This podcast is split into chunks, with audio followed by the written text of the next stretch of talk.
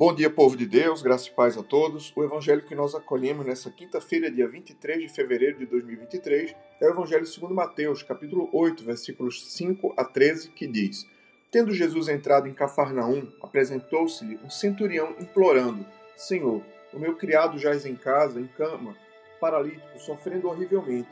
Jesus lhe disse: Eu irei curá-lo. Mas o centurião respondeu: Senhor, não sou digno que entres em minha casa mas apenas manda com uma palavra, e o meu rapaz será curado. Pois também eu sou homem, sujeito à autoridade. Tenho soldados às minhas ordens, e digo a este: vai, e ele vai, e a outro: vem, e ele vem. E ao meu servo: faze isto, e ele o faz. Ouvindo isto, admirou-se Jesus e disse aos que o seguiam: Em verdade vos afirmo que nem mesmo em Israel achei fé como esta.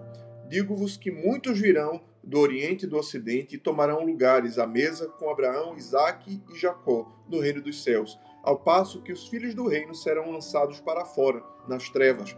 Ali haverá choro e ranger de dentes. Então disse Jesus ao centurião: Vai-te e seja feito conforme a tua fé. E naquela mesma hora o servo foi curado. O Evangelho do Senhor, louvado seja o Cristo, que as palavras do Santo Evangelho perdoem nossos pecados e nos conduzam à vida eterna. Querido povo de Deus, esse evangelho nos fala da cura do servo do centurião.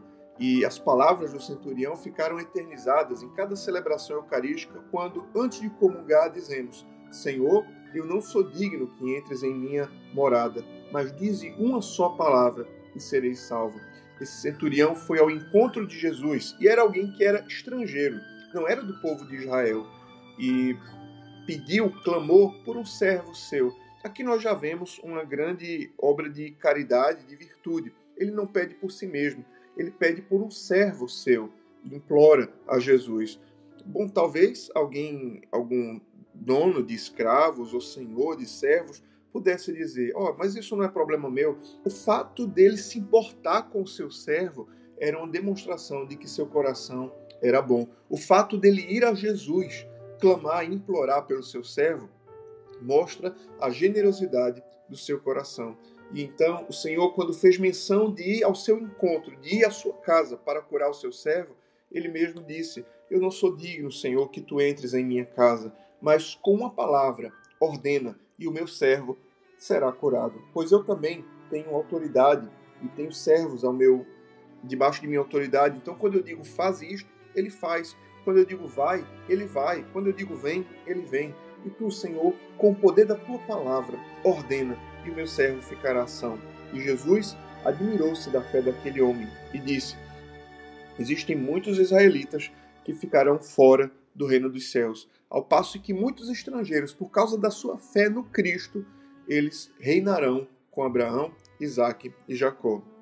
Então o Senhor disse: Vai e seja feito conforme a tua fé.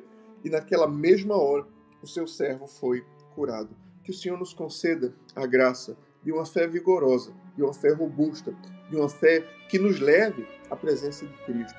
E nas nossas impossibilidades, nas nossas lutas, nas nossas cruzes que temos que carregar, nos desertos que temos que atravessar, que a nossa fé em Cristo ela seja a nossa fortaleza.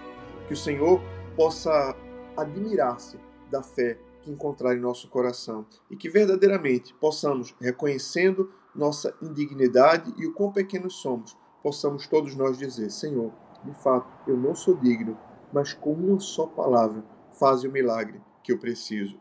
Deus abençoe você, Deus abençoe o seu dia. Em nome do Pai, e do Filho, e do Espírito Santo. Amém.